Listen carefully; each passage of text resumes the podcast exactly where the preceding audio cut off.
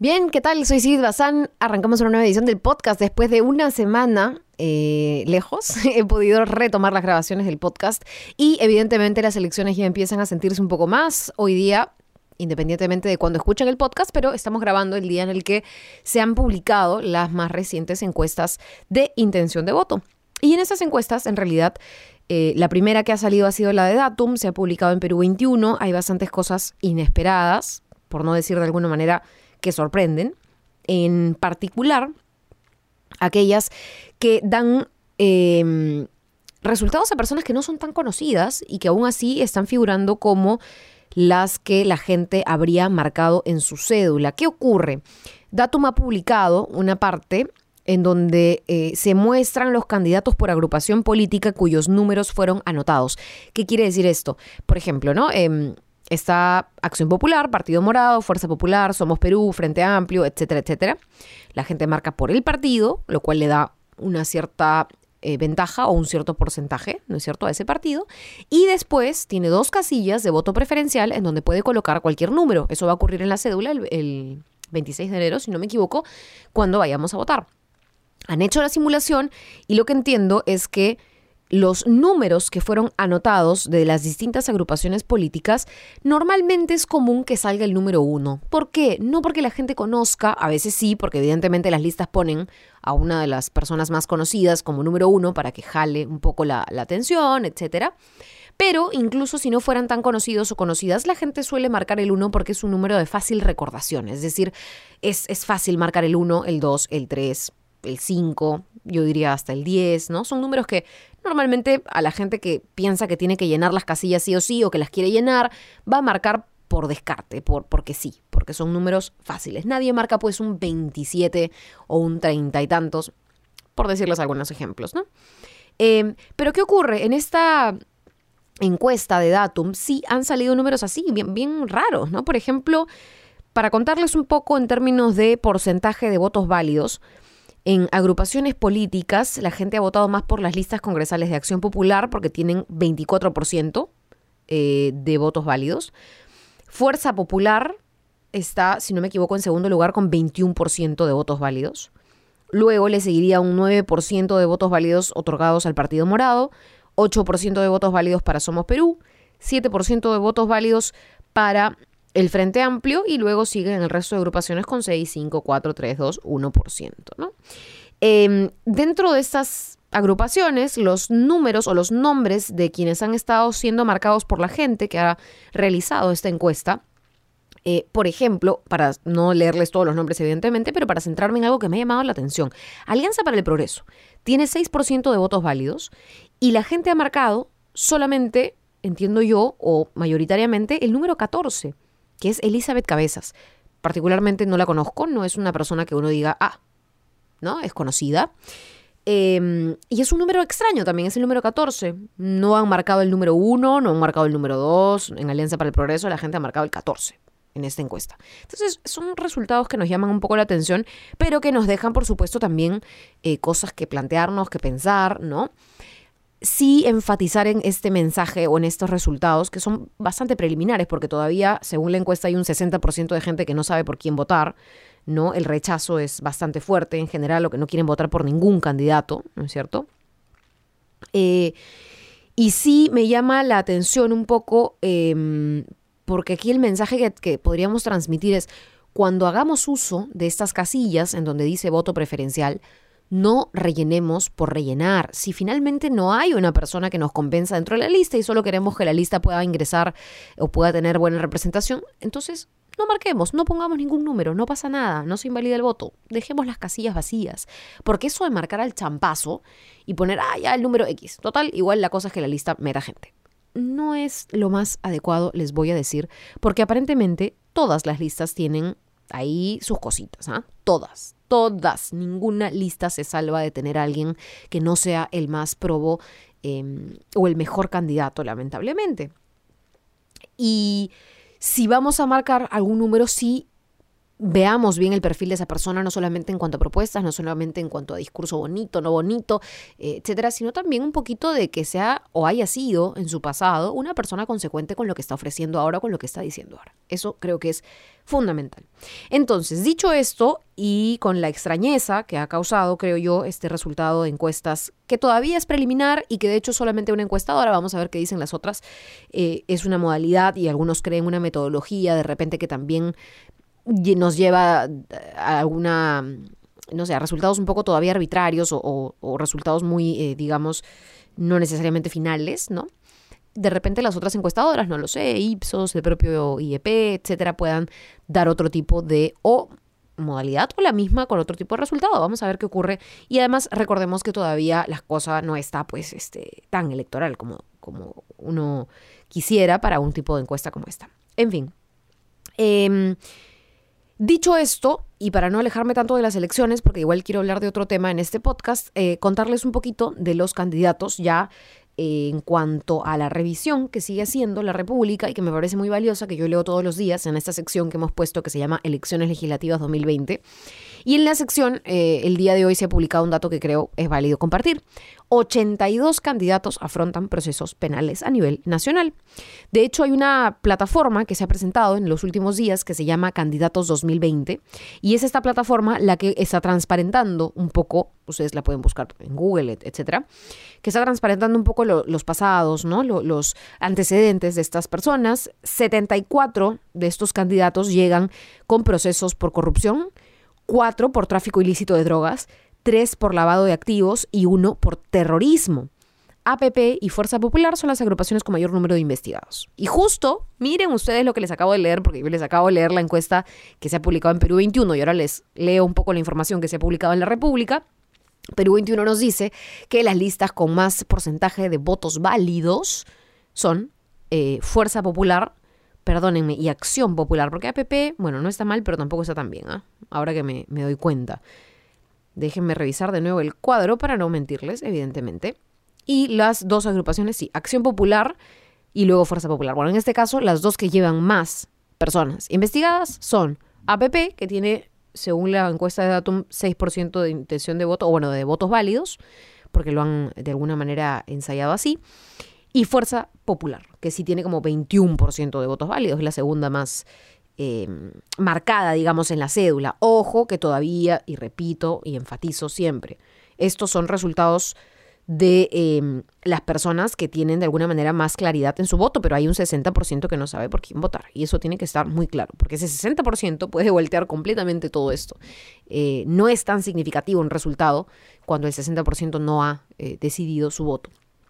Entonces, dicho esto y retomando, 82 candidatos con procesos penales, estamos hablando de Fuerza Popular y APP, que se nos grabe, por favor, discúlpenme que suene reiterativa. Fuerza Popular y APP son las agrupaciones con mayor número de investigados y es importante también mencionar que eh, hay también tres candidatos investigados por delitos de lavado de activos ojo con este delito que puede involucrar a otros, porque estamos hablando de origen eh, de dinero de origen ilegal y es una de las cosas además que más se ha criticado porque hemos visto cómo muchos políticos entraron financiados y em, a través del financiamiento y a través del dinero que se les entregaba, que no necesariamente iba a su campaña, incurrían en ese tipo de delitos. Ojo.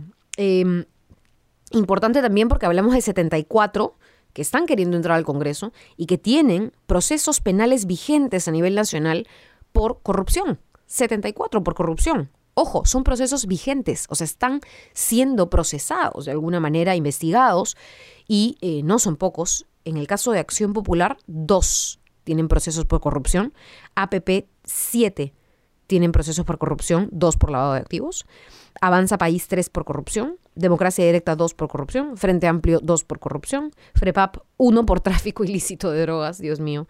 Y puedo seguir, en Fuerza Popular se están mandando 6 procesados por corrupción, Juntos por el Perú 3 por corrupción, em, el APRA 3 por corrupción. Voy a detenerme un poquito en el APRA, ya, porque no quiero tampoco hacer muy extensa la lectura, yo creo que ustedes también pueden buscarla y, encontrarla y leerla. Eh, en, en la República, en esta sección de elecciones 2020. Pero lo del APRA sí Creo que linda con, con, el escándalo, en realidad lo que hemos visto y los audios de Jorge del Castillo, la evidencia de cómo se ha intentado maniatar una investigación, cómo se ha intentado evitar una investigación, cómo se ha de alguna manera desarrollado toda estrategia para el blindaje a el propio señor del Castillo. Em, y si bien el señor del Castillo no está postulando, sí están postulando quienes lo apoyaron. Entonces, la verdad es que a mí me, me llama la atención Primero que no haya habido un pronunciamiento claro y segundo que sea una bancada que intenta, o sea, un partido que intenta nuevamente regresar al Congreso sin ningún tipo de mea culpa y sin ningún tipo de autocrítica, que es una de las cosas que más les falta a los amigos apristas. Bueno, amigos es una palabra, en fin, pero de verdad, de verdad que nunca he escuchado a un aprista decir sí, saben que lo siento, esto tatatín, tatatán, o sí, saben que las bases no están contentas y por ende buscan un recambio, este es el recambio que presentamos. No. Eh, en ese sentido, para hacer un rápido resumen de lo que se ha visto en los últimos días, visto, escuchado, en fin, Jorge del Castillo ha tenido un audio en el que conversa con una de sus trabajadoras, evidentemente estamos hablando de cuando era congresista, ex trabajadora suya, que estaba trabajando desde España. Ella recibía su sueldo a España, o sea, digamos, hasta allá, por una asesoría al ex congresista, que la verdad nadie sabe cómo, cómo se la daba cosa que es además totalmente irregular, totalmente, em, de alguna manera, ilegal. Entonces, eh, en la conversación, en este audio telefónico, Jorge el Castillo prácticamente pues le dice a la chiquita, o no chiquita, a la joven, 26 años si no me equivoco, eh, una abogada, le dice, ¿no? ¿Qué quieres? ¿Acaso quieres que yo confiese que he cometido un delito? Miren, ¿ah? o sea, hasta ahí llega la aceptación del propio del Castillo de saber lo que está pasando ahí, ¿no? No te preocupes, yo voy a devolver la plata, este, tú no sabías nada, este, ¿qué quieres que me desafue? Esto me puede costar el cargo, quieres que me saquen del Congreso, quieren que, quieres que me quiten el puesto, etcétera, ¿no? Como es una suerte de manipulación la que se escucha en la conversación telefónica del de, eh, ex congresista del Castillo hacia la trabajadora o la ex trabajadora de, su despacho, ¿no? Y bueno, ella ha regresado desde España, ha dado su testimonio a la luz de estos audios, ha sido una locura. Em, y al final nunca se le investigó al señor del Castillo por ese tema. Eh, él fue a devolver el dinero, lo que fuere, pero, o sea, si esto, esto simplemente es una muestra, es como cuando alguien miente por algo chiquito, pero uno deja de confiar, porque si es por algo chiquito, ¿cómo será para algo más grande, no? Lo mismo. No digo que eso sea chiquito, pero si uno ya eh, está cómodo con realizar este tipo de irregularidades, manipular a personas para que no, las cosas no se salgan a la luz, no se investiguen, no hay ningún tipo de, de noción de conciencia y de culpabilidad, ¿no es cierto? Bueno, ¿qué será con otros temas, no? Y hablando de otros temas, también salió la investigación que comprende al señor eh, del Castillo, que ha revivido o que ha nuevamente eh, traído sobre la mesa el caso de los narcoindultos.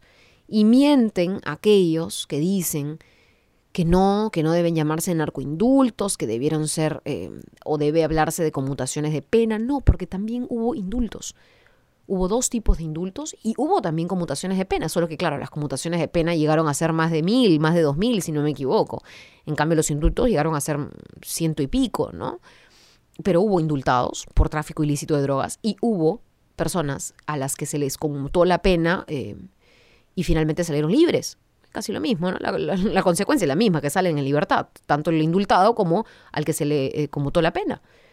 Y mm, lo cierto es que todo esto involucraba a gente metida en el narcotráfico y no dealers así, ¿no? Los, el dealer de marihuana de la esquina de, de, donde sea. No, no, no, no. Estamos hablando de tráfico ilícito de drogas agravado en algunos casos, o sea, casos realmente grandes, fuertes, complicados. Y lo que se está descubriendo ahora es que uno de los testigos, y de nuevo aplico una lógica que de repente no es necesariamente una lógica eh, totalmente sustentada, pero que algunos pueden desprender de si estas cosas pasan así, que otras cosas también se nos habrán pasado de, esta magnitud, ¿no? Pero lo que se hizo fue, mm, eh, de alguna manera, conversar con el señor apodado Brasil, Butrón, Carlos Butrón, si no me equivoco, ahora les digo el nombre, pero este apodado Brasil es un testigo que habla de cómo se negociaron estas conmutaciones, estos indultos, ¿no es cierto? Y finalmente eh, da una versión y luego finalmente cambia su versión. Entonces acá es donde se está evidenciando que uno de los que habría intercedido para presionar de alguna manera a que este señor cambie su testimonio habría sido el propio Jorge del Castillo, Carlos Butrón dos Santos, alias Brasil. Era toda una organización criminal, porque eso es, eso es digamos, un poco la primera versión de, del ex recluso, ¿no? Que otorgaba indultos a cambio de dinero. Imagínense ustedes, liberaba a narcos o liberaba a personas, para no decirlo de manera tan criolla, liberaba a personas acusadas o eh, sentenciadas, perdón, no acusadas, sentenciados, presos por tráfico ilícito de drogas a cambio de plata. E, eso, eso es lo que había en el gobierno de Lapra, discúlpenme, pero eso es lo que se dijo, se presionó a este sujeto Brasil para que cambiara su testimonio y luego desapareció, nadie supo más de él. ¿Y quién estaba detrás de todo esto? Bueno, ya estamos viendo que aparentemente habría estado el ex congresista Jorge del Castillo. Lo que he dicho, eso lo ha revelado IDL Reporteros. Eh, no hemos escuchado, la verdad, o yo no he escuchado en particular ningún descargo de parte del señor del Castillo. Sí escuchamos a Mauricio Mulder diciendo que todo esto lo está haciendo por encargo del gobierno, que mm, la denuncia de Jorge del Castillo eh, de la ex trabajadora, ¿no es cierto?, ha sido cosa de, Vizcarra, etcétera. O sea, ya si ustedes tienen al señor Mulder como candidato, como líder del, APRA, porque acaba de ser elegido como presidente del comité eh, político, de la comisión política de su partido, y además candidato, me parece que por el número uno de su propia lista, ¿no? Defendiendo audios que evidencian que hubo esta manipulación para intentar ocultar una irregularidad en el Congreso, yo no sé quién podría, pues, nuevamente apostar su confianza por, eh, por el APRA, sabiendo que ha sido una bancada entonces que no solamente siendo parlamentarios se blindaron, sino que ahora que intentan volver al Congreso se siguen blindando entre ellos, se siguen defendiendo entre ellos. Lo más correcto hubiera sido que por último Mauricio Mulder diga, oye, ¿saben qué? Investiguen todo esto, qué mal. Pero no lo ha hecho, no lo ha hecho y más bien le culpa a Vizcarra y más bien dice que esto es una eh, patraña y un complot del gobierno. Bueno, ya sabemos ese rollo, pues ya, ya, Siempre es alguien más. Nunca, nunca hay una autocrítica. En fin, esto es para pensarlo. Esto es para pensarlo, para darle vueltas. Em, seguro hay candidaturas valiosas en todos los partidos. Eh, para eso es el voto preferencial. Pero veamos por qué partido finalmente damos nuestro voto principal. Porque es, ese, es el principal, eh, digamos, la principal casilla que marcar es la, la casilla del partido. Porque ya le estamos dando un primer empuje. El voto preferencial simplemente ayuda a algunas personas. Pero vamos a confiar nuevamente en aquellos que estamos viendo, no solamente en el pasado, sino en el presente, están tratando de apostar por la impunidad, por el blindaje, por seguir viviendo en base a la mentira? Yo, particularmente, personalmente, no. Pero cada quien está libre de hacer lo que le parezca. Ya vamos a comentar también seguro las próximas encuestas en la medida en la que salgan. Yo me despido, muchísimas gracias por escucharme de nuevo y ya retomamos con todos los podcasts esta semana y las que vengan. Nos vemos.